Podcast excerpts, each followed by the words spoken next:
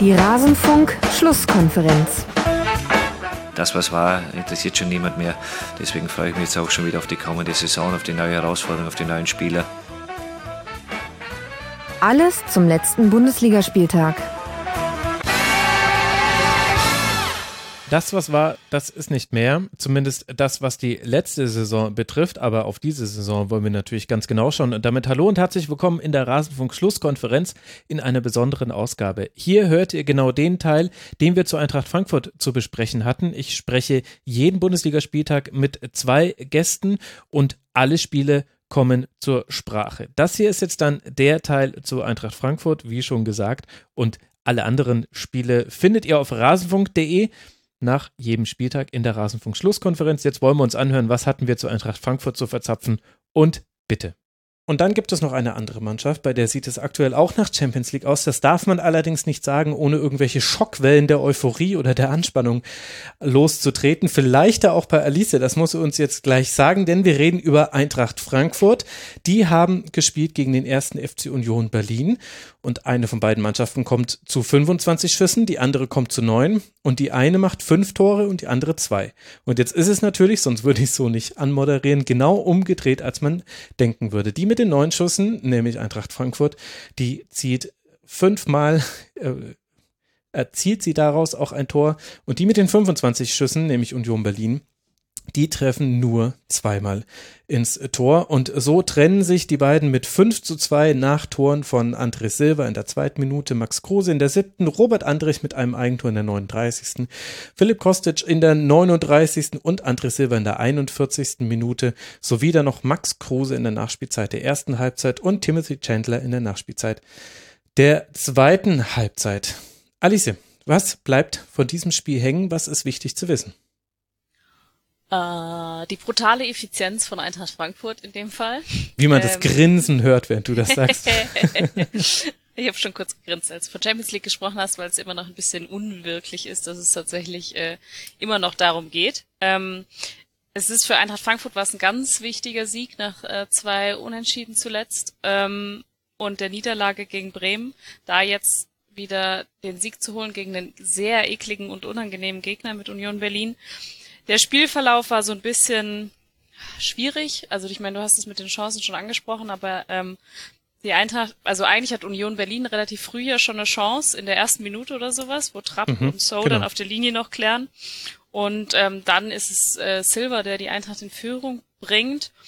Und dann müssen wir leider über das 1 zu 1 sprechen, weil ähm, mhm. in meinen Augen geht da ein glasklares Foul vorne dran an ähm, Hasebe mit ähm, Riverson, heißt er so? Ja. Riason. Mhm. Riason, genau. Der ähm, Hasebe am Oberschenkel mit dem Stollen trifft und ähm, der dabei zu Fall kommt, äh, zu Fall kommt und der Ball dann bei Kruse landet, der dann verwandelt.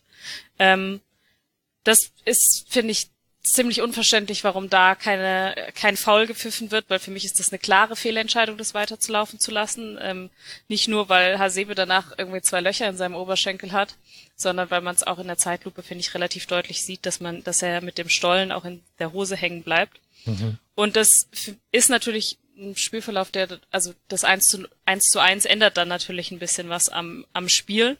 Ähm, und dann finde ich, ist es, ist natürlich sozusagen, könnte jetzt, sagen mal so, viele auf Twitter schruben Karma is a bitch, das Eigentor von Andrich als ausgleichende Gerechtigkeit ähm, nehmen, wo dann die Eintracht wieder in Führung gegangen ist, was dann so ein bisschen die, die Richtung vorgegeben hat, weil dann halt eben diese Effizienz wiederkommt mit diesem Kostic-Tor und dann nochmal Silver auch ähm, dann steht man bei 4-1 und der, na gut, jetzt geht man damit in die Halbzeit als Eintracht Frankfurt.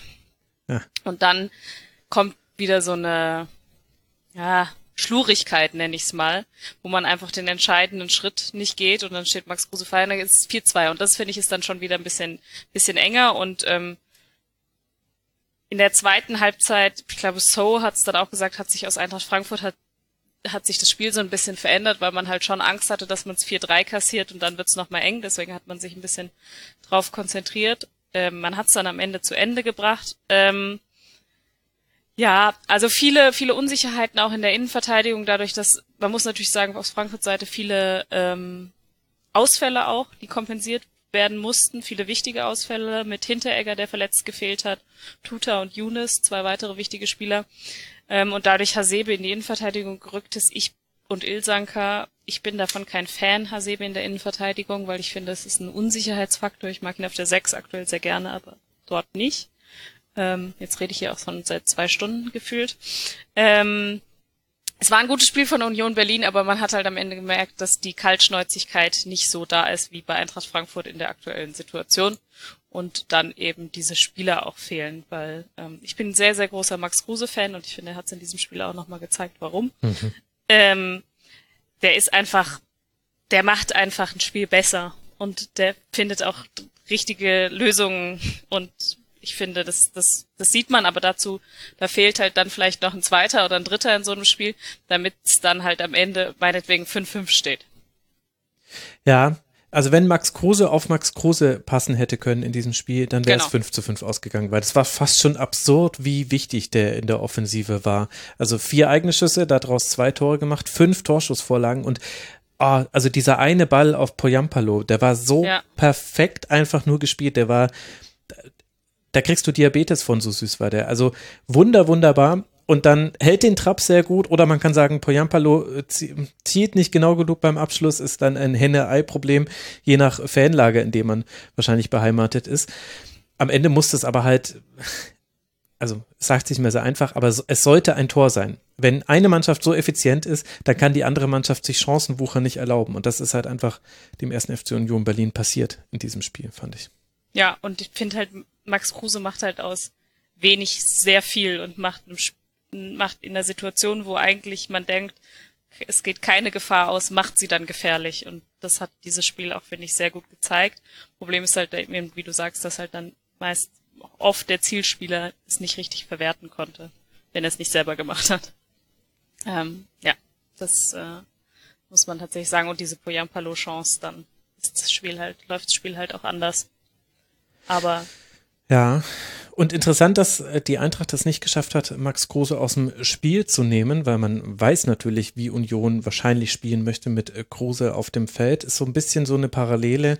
War schon im Hinspiel auch so, wenn Im, ich mich nicht richtig erinnere. Im Hinspiel war es auch so und in seiner äh, guten Phase bei Werder Bremen war das auch schon der Fall, dass ich glaube, Christian Streich war es, der zum ersten, als erster Bundesliga-Trainer dann eine Manndeckung gegen Kruse ja, hat. Der hätte halt lassen. einfach zur Eintracht kommen sollen, dann hätten wir das eben nicht. Ja gut, also jetzt mal nicht gierig werden. Mit Jovic und Silva ist der Doppelsturm jetzt auch nicht so schlimm gewesen, auch wenn das mich, das würde mich tatsächlich nur interessieren. Wie hat dir das gefallen, die beiden auf dem Platz? Ja, ich finde es ein bisschen schwierig, weil du natürlich, Silva hat einen Lauf und hat, hat einfach, bringt sich immer, wie du es auch vorhin schon im anderen Segment ähm, angesprochen hast, bringt sich immer gut in ja, in die richtige Phase. Und ich finde, Jovic arbeitet noch viel, viel mehr im Hintergrund fürs Team und für die Bälle. Ich glaube aber, das gefällt ihm selber nicht ganz so gut, dass er so ein bisschen frustriert ist und sich eigentlich diesen Abschluss gewünscht hat. Umso überraschter war ich dann, als er bei dem 3 zu 1 von Kostic nochmal rübergespielt hat zu eben Kostic, obwohl er eigentlich ja auch in einer Schussposition war ich glaube, der braucht jetzt nochmal das Erfolgserlebnis und eigentlich fand ich es ganz gut. Vor allen Dingen, weil man ja auch mit Kamada noch jemanden hat, der eigentlich, der beide anspielen kann und natürlich binden diese Spieler beide sehr viele Gegenspieler und dadurch ergeben sich die Räume für den jeweils anderen. Ähm, deswegen, mir hat's nicht so schlecht gefallen. Aber ist natürlich auch immer ein bisschen leicht zu sagen, wenn man 5-2 gewonnen hat. Ich glaube aber sogar, dass es André Silva war, der auf Kostic quergelegt hat beim äh, 3 zu 1. Stimmt, Aber ja, ja, sorry, ja, ja, hast vollkommen recht. Ja, dumm, ja. Umso noch verwunderlicher, dass Jovic da nicht selbst abgeschlossen hat. Nee. Anne, wie hat dir das Spiel gefallen? Ja, als äh, neutraler Beobachter natürlich auch sehr gut. Ähm, ich glaube, das wäre so ein Spiel gewesen, äh, wo ich gerne ein ausverkauftes Stadion gesehen hätte, oh, weil ja, äh, mhm. ja das wäre natürlich schon sehr unterhaltsam, also noch unterhaltsamer dann gewesen. Und ähm, ja, ich hatte mich im Vorfeld äh, sehr auf das Duell ähm, Kostic gegen Trimmel gefreut, also beide mit ihren ähm, unterschiedlichen Stärken. Und ähm, ja, dann gab es noch zwei Minuten schon diese Szene äh, mit dem 1-0, was dann natürlich ein Tor war, was nicht mehr ein Eintracht Frankfurt-Tor hätte sein können, als es war. Also ähm, gut aufgelöst im Zentrum über Rode und So und mhm. dann ähm, wirklich dieser lange Lauf von Kostic, also mit wahnsinnig viel Tempo dann über links und du weißt halt instinktiv, okay, wenn der den Ball bekommt, dann ähm, ja, äh, ist da auf jeden Fall sofort Gefahrenverzug und die Hereingabe war dann auch gut, da fiel das 1-0. Ähm, danach hat es häufiger noch so Szenen gegeben, äh, wo Kostic mit vollem Tempo wirklich ähm, weitaus schneller war als Trimmel und ihm davongelaufen ist. Und ich glaube, das war auch beim 3-1 so zum Beispiel. Ähm, und natürlich kann man nicht diese Phase rausrechnen aus diesem Spiel, wo ähm, das Andrich-Eigentor fällt. Also das war so ein bisschen aus dem Nichts. Ähm, und ähm, da muss man aber auch sagen, äh, zu Andrich, der hat danach eigentlich gutes Spiel gemacht, wirklich. Ne? Also häufig ist da so, dass äh, Spieler danach ähm, bisschen zögerlich sind, äh, ein bisschen äh, die Verantwortung wegschieben, aber er hat wirklich ähm, Präsenz gezeigt, hat schwierige Bälle auch danach noch versucht zu spielen. Äh, die sind auch größtenteils angekommen, hatte noch eine mhm. gute Chance mit dem Lattenschuss. Also das hat, hat mir tatsächlich ganz gut gefallen. Und ansonsten, ja, ist einfach äh, ein Spiel gewesen mit zwei Mannschaften, die viele Spieler haben, die enorm gut sind. Also äh, ich weiß nicht mehr genau, welche Szene das war. Ich meine, das war das 4-1 ähm, als äh, Eamon Barcock, der als äh, rechter Flügelverteidiger gespielt hat, was ja auch eher eine ungewöhnliche Wahl ist, würde ich jetzt mal sagen. Ähm, der geriet so ein bisschen unter Druck äh, auf seiner Position und ich bin mir sicher, 80 Prozent oder 90 Prozent der Flügelverteidiger in der Bundesliga hätten in der Situation den Pass nach hinten gewählt. Ja. Aber er hat dann mit der Sohle den sich so hingelegt, dass er noch einen Passwinkel bekommen hat. Ähm, hat, hat dann nach vorne gespielt und dann, ja, Jovic auf Kamada abgelegt. Ähm, Silva geht in die Tiefe und macht dann das 4-1. Also das ist schon wirklich hohe Qualität, muss man sagen. Ähm, und dass äh, wirklich dann äh, Union eine Vielzahl an, an Torabschlüssen hat, gehört natürlich auch zur Wahrheit dazu. Aber ähm, ja, äh, da ist, denke ich, schon alles zur Rolle von Max Kruse auch gesagt worden eben. Ähm, deswegen, ja, ich fand es ein wahnsinnig unterhaltsames Spiel, viele, viele gute, interessante Aktionen. Ähm, ja, aber leider sind eben die Tempodefizite von äh, Trimmel da ein bisschen deutlich geworden in ein paar Szenen. Ich würde gerne noch zwei Sachen sagen. Klar. Zum einen wollte ich gerne ähm, Ilsanke einmal loben, der schon äh, die Woche davor ein sehr, sehr gutes Spiel gegen Leipzig gemacht hat und äh, jetzt auch wieder äh, der ungewohnten Rolle. Und zum anderen wollte ich mal ähm, das Interview mit äh, Lute in Sportstudio empfehlen. Da hat er sehr viele sehr interessante Sachen und ein bisschen über den Tellerrand des äh, Profifußballs Bundesliga hinausgeschaut. Ich weiß nicht, ob ihr es gehört habt, aber. Leider noch nicht. ist mir jetzt gerade sieben, da ist eingefallen, dass ich das ja noch angucken wollte. Ja, es ist ganz interessant. Da geht es halt auch um die Rolle vom Frauenfußball und dass die haben sind in so einer Verbi also Gesellschaft mit drin, wo sie sich halt austauschen, um auch ein bisschen mehr zu erfahren, was denn da so passiert und so.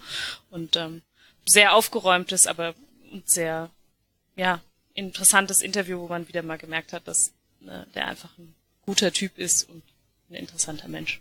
Mhm. Diese Empfehlung nehmen wir mit. Bei Union, wenn wir noch, äh, wenn Arne schon Trimmel anspricht, dann möchte ich aber auch sagen, dass Trimmel äh, im Spiel nach vorne auch viel gebracht hat. Union war wieder absurd gefährlich nach Standards. Das ist einfach brutal, zu wie vielen Abschlüssen Union Berlin da kommt. Generell in diesem Spiel 21 Schüsse von innerhalb des Strafraums von Union Berlin. So hat ja auch zweimal, einmal gemeinsam mit Trapp und einmal alleine auf der Linie noch geklärt für Eintracht Frankfurt. Also das zeigt schon, wie viel zu diesem Spiel eigentlich zu sagen ist. Und äh, für den neutralen Beobachter und die neutrale Beobachterin war es eben genau deswegen auch so interessant, weil es nicht einfach nur ein äh, Boxkampf zwischen zwei Schwergewichten war, sondern die hatten auch noch witzige Konfug-Tricks drauf und äh, haben ein bisschen in die Zauberkiste gegriffen und das hat's noch unterhaltsamer gemacht. Also es war ein richtig anspruchsvolles, schönes Bundesligaspiel. Wenn wir das häufiger hätten, meine Güte, wäre die Bundesliga beliebt in China. Aber gibt's halt nicht hm. immer. ja, also Sorry, ja. nochmal ganz kurz zu Trimmel, also nicht falsch verstehen. Ich hatte ja eingangs gesagt, dass ich mich auf das Duell gefreut hatte äh, von Trimmel und Kostic. Äh, Trimmel hat natürlich ganz andere Stärken, ähm, also ist ja so ein bisschen der österreichische Beckham mit seinem rechten Fuß. Ähm, also das nochmal äh, zur Klarstellung, also seine Qualität bei Standards und bei Flanken, das ist auch schon wirklich gut.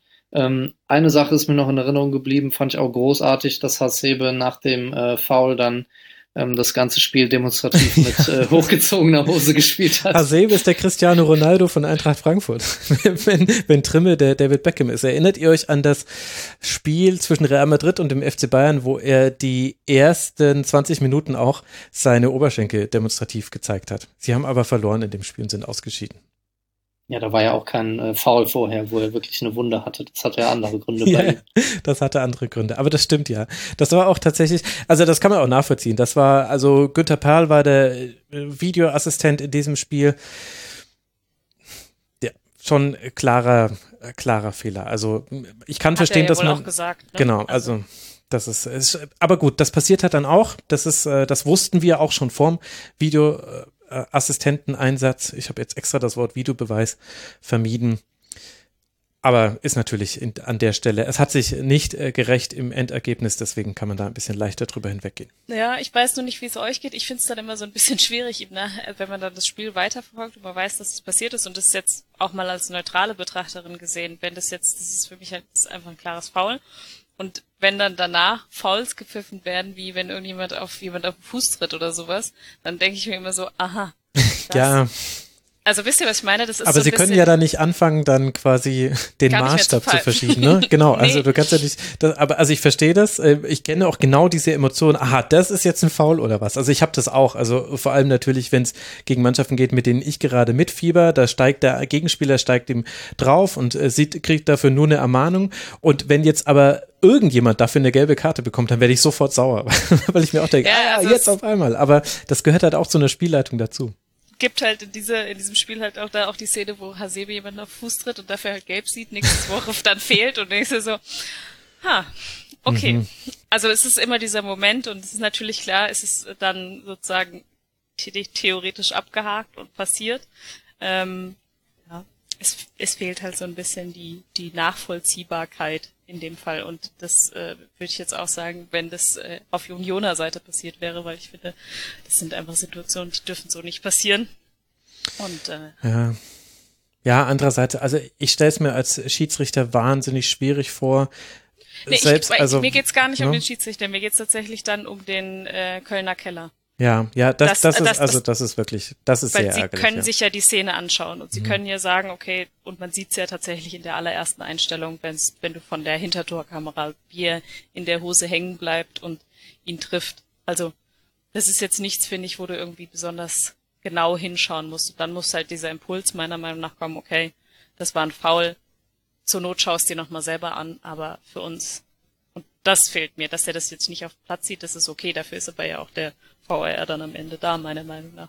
Ja, ja, ja, das stimmt. Also ich, ich glaube, man kann da immer noch Erklärungen finden, wie es zu dem Fehler gekommen ist. Ich vermute, ursächlich wird da das entscheidende Wort gewesen sein. Und in der Realgeschwindigkeit dachte ich auch, ah, Hasebe nimmt den Kontakt an und lässt sich fallen. Und da dachte ich mir, na, kann man vielleicht laufen lassen. Wenn man dann aber sieht, wie heftig äh, der Einschlag ist, dann gibt's da keine zwei Meinungen mehr. Und das ist dann, aber gut, es ist, es ist halt jetzt nun mal passiert müßig darüber wird, zu diskutieren, ja, aber es genau. sollte halt weniger von diesen Situationen geben. Wäre mein Wunsch. Da würden wir uns alle freuen. Ich will ja auch nicht darüber diskutieren. Ich will, will viel lieber nochmal über den David Beckham Österreichs äh, reden gegen den Cristiano Ronaldo Eintracht Frankfurt, äh, der jetzt dann gesperrt fehlen wird im, tja, Champions League Vorentscheidungsspiel. So könnte es zumindest sein, denn das nächste Auswärtsspiel nach der Länderspielpause für Eintracht Frankfurt geht zu Borussia Dortmund. Vier Punkte Vorsprung hat die Eintracht aktuell auf die Borussia. Im Fall eines Sieges, ja, könnt ihr euch alle ausrechnen, dass das dann sieben Punkte wären. Generell der Spielplan natürlich interessant, sich unter diesem Aspekt mal anzugucken. Gegen Dortmund und Wolfsburg, das sind die nächsten beiden Spiele für Eintracht Frankfurt direkt nach der Länderspielpause. Ab dann kommen Mannschaften, die entweder in der Krise sind oder deutlich weiter unten in der Tabelle. Das heißt jetzt bei der Eintracht erstmal gar nichts, zumindest früher hieß das immer nichts. Aber das sieht schon aktuell wirklich ganz hervorragend aus, wenn man es mit der SGE hält. Und für den ersten FC Union Berlin sieht es jetzt auch nicht so arg viel schlechter aus, trotz dieses 2 zu 5. 38 Punkte nach 26 Spieltagen. Das sind einfach nur der Vollständigkeit halber 15 Punkte Vorsprung auf den Relegationsplatz mit dem ersten FC Köln und zwei Punkte Rückstand auf den direkten Europe League Platz. Also da könnte etwas gehen für die Unioner, für die es jetzt dann weitergeht. Jetzt habe ich genau in dieser Sekunde den Tab geschlossen. Das war schlecht für die Unioner. Geht es nach dem Länderspiel weiter? Genau, mit dem Derby gegen Hertha BSC, bevor man dann zum FC Bayern reist. Das sind die nächsten beiden Partien vom ersten FC Union. Und damit blicken wir jetzt dann aber doch mal Richtung Tabellenende, denn ich habe es ja schon mehrfach einfließen lassen in die Moderation. Da hat sich viel getan und vielleicht auch überraschend viel getan an diesem 26. Spieltag. Da haben zwei Mannschaften gewonnen und eine davon war der erste FSV Mainz. Und damit endet unser Teil zu Eintracht Frankfurt aus der dieswöchigen Rasenfunk-Schlusskonferenz. Wenn euch auch die anderen Spiele interessieren oder der Schwerpunkt, den wir reihum auf jeden Verein einmal legen in der Bundesliga-Saison, nein, sogar häufiger als einmal, dann könnt ihr gerne auf rasenfunk.de mal in die aktuellste Schlusskonferenz reinhören. Es gibt außerdem noch das zeitlose Tribünengespräch und immer wieder Kurzpässe. Im Rasenfunk findet also jeder etwas, der sich für Fußball interessiert und der Lust auf das Medium Podcast hat. Ich danke für eure Aufmerksamkeit. Würde mich freuen, wenn ihr auch an anderer Stelle mal reinhört. Bis bald mal wieder hier im Rasenfunk. Macht's gut. Ciao.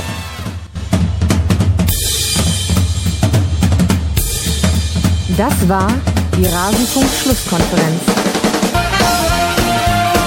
Wir gehen nun zurück in die angeschlossenen Funkhäuser.